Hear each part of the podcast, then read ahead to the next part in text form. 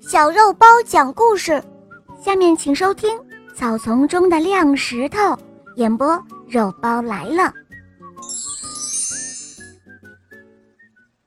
有一天晚上，有一只小老鼠想穿过草丛回家，突然，它在草丛里发现了一块亮闪闪的石头。小老鼠捧起了这一块亮石头，开心地说：“哇！”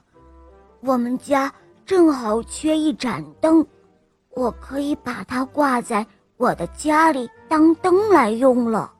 他说着，就抱起了亮石头，往家里跑去。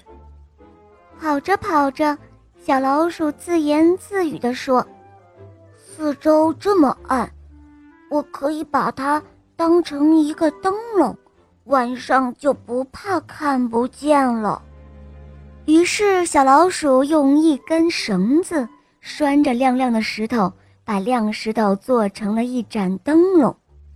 走了没多久，小老鼠又自言自语地说：“大家都在走夜路，可是只有我一个人提着灯笼，真有一点不好意思呢。”就在这个时候。小老鼠手中的亮石头哈哈的大笑了起来，他把小老鼠吓了一大跳。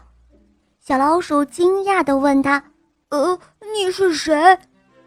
亮石头说：“我是天上的星星啊。”小老鼠又问道：“你怎么会在草丛里呢？”亮石头不好意思地笑了，他说。我在那儿打了一个盹儿，睡着了。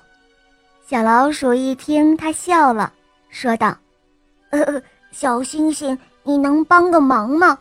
嗯，请照着我赶路，也照着所有的人赶路，可以吗？”